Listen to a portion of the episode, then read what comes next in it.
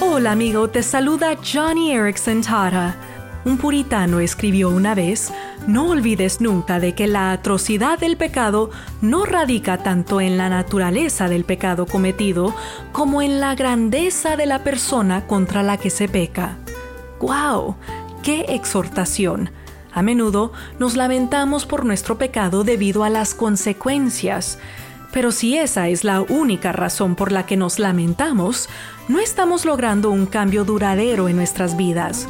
Si buscamos el verdadero arrepentimiento, debemos contemplar la grandeza de Dios, y lo hacemos al contemplar la cruz de Cristo, porque ahí es donde el Hijo de Dios se humilló y sufrió por nuestro pecado.